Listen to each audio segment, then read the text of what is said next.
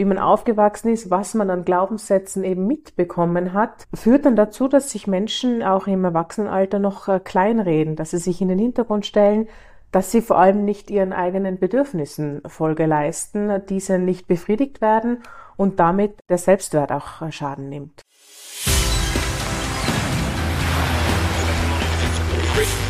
Gut zu wissen, der Erklärpodcast der Tiroler Tageszeitung. Hallo, ich begrüße euch herzlich zu einer weiteren Folge von Gut zu wissen. Ich bin Vanessa Grill und bei mir dreht sich heute alles um Selbstliebe. Ein Begriff, der im Alltag oft negativ behaftet ist und sogar mit Egoismus gleichgesetzt wird. Dabei ist Selbstliebe die Voraussetzung für Nächstenliebe und von enormer Wichtigkeit für unsere mentale und in weiterer Folge auch körperliche Gesundheit. Warum das so ist und wie man Selbstliebe lernen kann, darüber spreche ich gleich mit der Tiroler Psychologin Johanna Konstantini. Doch zuvor noch fünf Fakten, die gut zu wissen sind. Menschen mit einer wohlwollenden Einstellung zur eigenen Person erkranken seltener an Depressionen und sie sind zufriedener mit ihrer Arbeit und ihren Beziehungen. Schon im Jahr 1986 rief Kalifornien eine Taskforce ins Leben, die sich der Förderung eines positiven Selbstbildes widmen sollte. Denn augenscheinlich tun sich viele Menschen schwer mit dem Gedanken, dass sie gut sind, so wie sie sind. Inzwischen belegen etliche Studien, dass der permanente Vergleich mit anderen unglücklich macht und das Selbstbild in Mitleidenschaft zieht. Eine Studie der Universität in Birmingham zeigte, dass Männer in 90% der Fälle Witze auf Kosten anderer machen. 70% der Frauen hingegen immer nur sich selbst durch den Kakao ziehen. Im Schnitt schätzen sich Menschen umso mehr, je älter sie werden. Besonders ausgeprägt ist diese Steigerung in den ersten drei Lebensjahrzehnten. Später nimmt der Selbstwert nur noch langsam zu. Mit etwa 60 Jahren erreicht dieser ein Plateau, fällt aber ab 70 wieder langsam ab.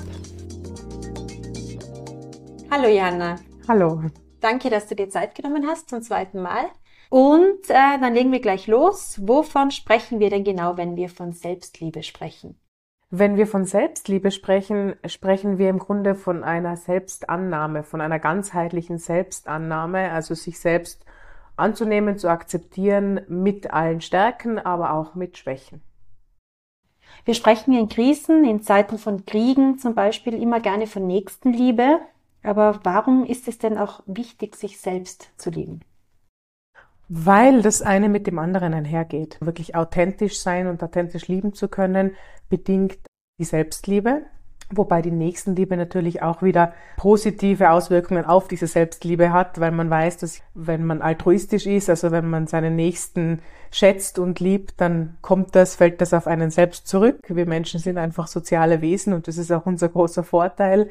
Aber dennoch eben ist dieser Egoismus ganz, ganz wichtig, den zu praktizieren und, und sich nicht dafür zu schämen oder klein zu reden, weil er einfach gesund ist und, und, und sein muss als Voraussetzung. Und damit die Nächstenliebe nicht in Selbstaufgabe endet, oder?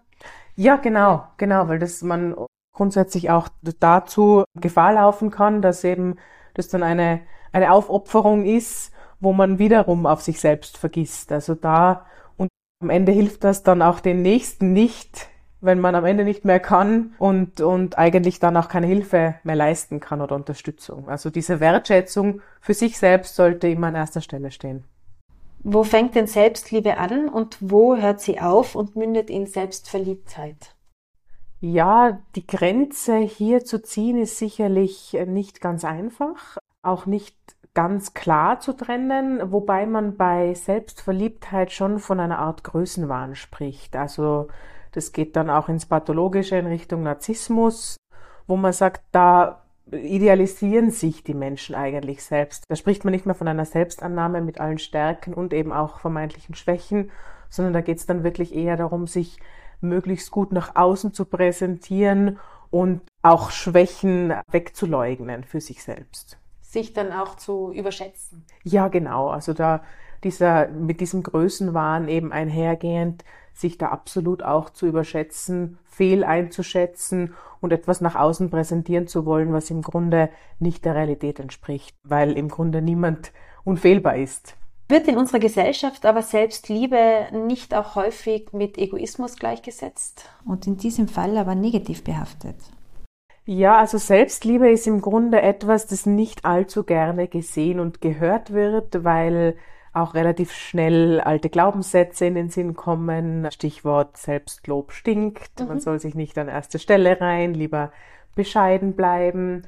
Was natürlich zur Folge hat, dass sich Menschen auch unterschätzen. Also überschätzen ist das eine, was in die falsche Richtung gehen kann und das Unterschätzen aber ebenso. Also dahingehend sollte man schon lernen, diese Selbstannahme zu praktizieren und sie nicht als, als Egoismus verstehen, beziehungsweise als gesunden Egoismus. Egoismus ist nicht immer nur schlecht. Ist dieses Bild, das uns da vielleicht von klein auf irgendwie vermittelt wird, dass man eben nicht eitel sein darf und nicht eingebildet sein sollte, ist das vielleicht der Grund, warum vielen die Selbstliebe so schwer fällt? Ja, mitunter. Also da spielen sicherlich immer, wie so oft, viele Faktoren eine Rolle und spielen zusammen, aber natürlich auch die Erziehung, wie man aufgewachsen ist, was man an Glaubenssätzen eben mitbekommen hat, führt dann dazu, dass sich Menschen auch im Erwachsenenalter noch äh, kleinreden, dass sie sich in den Hintergrund stellen, dass sie vor allem nicht ihren eigenen Bedürfnissen Folge leisten, diese nicht befriedigt werden und damit der Selbstwert auch äh, Schaden nimmt. Du hast davor von mehreren Faktoren gesprochen. Welche Faktoren sind es denn noch? Ja, es gibt sehr wohl auch genetische Komponenten, aber es gibt eben auch die Umwelt, das Umfeld, soziales Umfeld und eben auch Erziehung. Also das spielt sicherlich alles zusammen und führt dann dazu, wie es jemandem möglich ist, sich selbst anzunehmen, sich selbst zu lieben, zu akzeptieren oder eben nicht. Wobei man dazu sagen muss, das alles kann ein Leben lang gelernt werden. Es ist natürlich schwieriger, je später man anfängt, es zu lernen, aber es kann umgelernt werden, dass man eben mehr in Richtung Selbstakzeptanz, Selbstannahme geht. Wie man Selbstliebe lernen kann, welche Tipps du da vielleicht für uns parat hast, da komme ich später noch dazu. Jetzt hätte mich aber interessiert, wie denn die Gene da dahinter stecken, dass man vielleicht ein so geringes Maß an Selbstliebe hat. Ja, da kommt es eben auch auf die Elterngeneration, ähm, oft auch auf die Großelterngeneration an, also was eben dort in den Familien auch bereits schon praktiziert wurde, wie sie sich selbst angenommen, selbst geliebt haben. Und es wird dann einfach zum Teil auch weiter vererbt. Wobei man sagen muss, eben die genetische Komponente ist immer ein Teil von vielen. Und es bedeutet nicht, dass wenn meine Eltern sich ständig gering geschätzt haben, dass ich unbedingt auch dazu verbannt bin, über keinerlei Selbstwert zu verfügen oder eben diese Selbstliebe nicht praktizieren kann oder können werde, sondern dass es eben sehr wohl dann andere Schrauben gibt, an denen es zu drehen gilt. An erzogen, da ist es dann so, wenn man das Kind immer schlecht macht, immer klein redet, du meinst dann? Seht das natürlich Selbstzweifel. Genau, also wenn ein Kind ständig hört, dass es zu, zu wenig ist, dass es zu schlecht ist, dass es ständig einfach gering geschätzt wird, im schlimmsten Fall noch vor anderen, vor vielleicht fremden Personen niedergemacht wird. Das hat einfach nachweislich ganz, ganz negative Folgen auf die psychische und eben dann auch auf die körperliche Gesundheit. Und da tut man gut daran, dass man gerade mit, mit kleinen Kindern einfach schon sehr bestärkend umgeht und ihre Stärken auch aufzeigt, also ihnen auch hilft, ihre Stärken zu erkennen, ihnen hilft, ihre Bedürfnisse zu erkennen, diese zu befriedigen so gut es natürlich geht und äh, die Geringschätzung möglichst gering hält. Wie beeinflussen denn die sozialen Medien unsere Fähigkeit zur Selbstliebe? Man hat ja das Gefühl, dass die meisten eigentlich sehr mit sich zufrieden sind, wenn man Instagram durchschaut zum Beispiel. Ja, das Gefühl oder das, das Bild bekommt man vielleicht von außen und die sozialen Medien sind sicherlich mittlerweile auch einer dieser Faktoren, der da sehr stark mit reinspielt, was die Selbstliebe angeht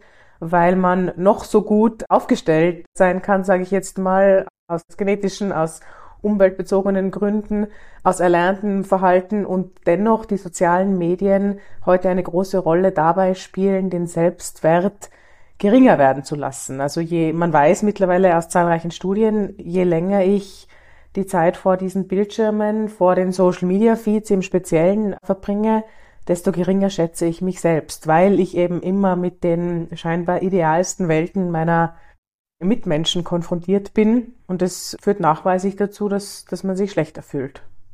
Dann hast du gesagt, man kann Selbstliebe aber lernen. Wie kann man denn da an sich arbeiten? Ja, also wenn man gleich bei den Social Media Feeds bleibt, sich diese Mechanismen vor allen Dingen bewusst zu werden. Also hier auch wirklich ganz, ganz bewusst daran zu denken, wenn man wieder mal Gefahr läuft, in einem Instagram-Feed zu versinken oder, oder zu lange durch Facebook zu scrollen, dass diese Bilder nicht unbedingt der Realität entsprechen, sondern dass auch die Menschen, mit denen man dort konfrontiert wird, schlechte Tage haben und eben Schwächen vorweisen. Dann grundsätzlich Strategien, um sich selbst Gutes zu tun, einzuführen. Also sprich, das kann der Spaziergang am Morgen sein, von dem man weiß, dass er einem gut tut. Das kann die Kaffeepause sein, in der man sich Zeit nimmt, vielleicht ein gutes Buch zu lesen oder einen Artikel zu lesen grundsätzlich sich Zeit für sich selbst nehmen oder auch so scheinbar banale Dinge wie auf ein Angebot nach einem Kaffee, nach einem Glas Wasser Ja zu sagen und nicht Nein zu sagen im Affekt, vielleicht dann eine Last zu sein oder ja nichts zu brauchen. Das sind oft so ganz, ganz kleine alltägliche Dinge, auf die man da achten lernen kann und die dann nachweislich dazu führen, dass man sich auch mehr Wert beimisst. Mhm. Wie kann man sich denn noch besser annehmen? Weil jeder findet bestimmte Makel an sich. Mhm. Also es ist grundsätzlich der, der positiven Psychologie nennt man sie geschuldet, dass man heute immer mehr dem Leitspruch folgen darf, stärken, stärken, um Schwächen zu schwächen. Also sprich, uns fallen natürlicherweise mehr Schwächen ein, weil unsere Angstzentren im Gehirn besser ausgebildet sind als das Belohnungszentrum. Und jetzt kann man da dabei damit arbeiten, beispielsweise Stärken zu erinnern. Vor dem Schlafengehen positive Dinge ins Gedächtnis rufen. Was ist an dem Tag Gutes passiert? Was hat man selbst geschafft? Was hat man durchgezogen? Was man sich vorgenommen hat? Und wenn es nur eine Abgabe oder der zwei Kilometer Spaziergang gewesen ist, der heute einfach gut getan hat, den man sich vorgenommen hat und den man dann vollbracht hat sozusagen. Oder der Anruf bei Verwandten, der einen gefreut hat.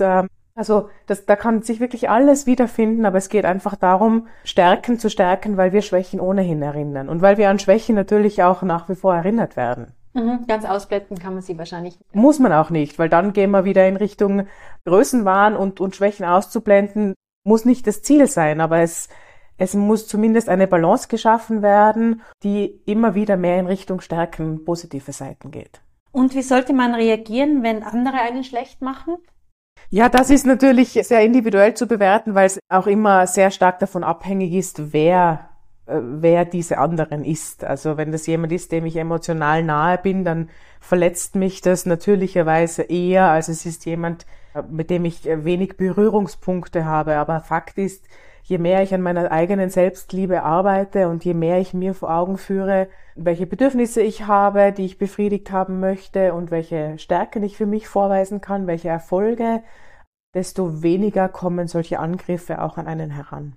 Also desto gewappneter bin ich auch für Kritik von außen, die ja zulässig ist. Also wir kommen nicht ohne Kritik durchs Leben und das ist auch in Ordnung so. Es muss auch nicht alles schön geredet werden. Es ist auch ein, ein Unterschied, etwas schön zu sprechen oder eben auch konstruktive Kritik annehmen zu können. Aber dennoch kann ich mich auch wappnen, diese eben dann auch konstruktiv anzunehmen. Und wenn etwas nicht gerechtfertigt ist, es nicht persönlich zu nehmen oder nicht zu nah an sich ranzulassen. Genau, genau, weil vorrangig oft, wenn Kritik nicht konstruktiv ist, wird sie aus anderen Motiven ausgeübt. Vielleicht, weil jemand eine Person niedermachen möchte, um sich selbst aufzuwerten. Also da gibt's dann ganz, ganz viele Motive und je mehr ich selbst an meiner Selbstannahme, meiner Selbstliebe arbeite, desto eher schaffe ich es auch hier zu differenzieren und eben jene Angriffe nicht persönlich sehen zu müssen, weil sie eben meistens nicht persönlich gemeint sind. Und zum Abschluss, wenn man jetzt deine Tipps befolgt, was wird sich denn dadurch verändern? Ja, dadurch verändert sich eben vor allen Dingen das Maß an, an Selbstannahme, auch die eigene Toleranz gegenüber Schwächen, also diese nicht ganzheitlich zu verstehen, sondern eben sehr wohl auch Stärken erinnern zu können und positive Ereignisse des Lebens erinnern zu können. Man ist gewappneter eben für jene Kritik von außen, die oftmals auch ja ganz unverfroren und und ohne Nachfrage kommen kann, also die ja durchaus auch mal überrumpeln kann mhm. und in weiterer Folge langfristig die psychische Gesundheit und damit auch die körperliche Gesundheit. Vielen Dank, Johanna, für deine wertvollen Tipps und Viel. hoffentlich bald wieder. Ja, danke für die Einladung, sehr gerne. Gefällt euch unser Gut zu wissen Podcast? Dann teilt ihn liked und bewertet ihn in eurer App. Das war Gut zu wissen, der Erklärpodcast der Tiroler Tageszeitung.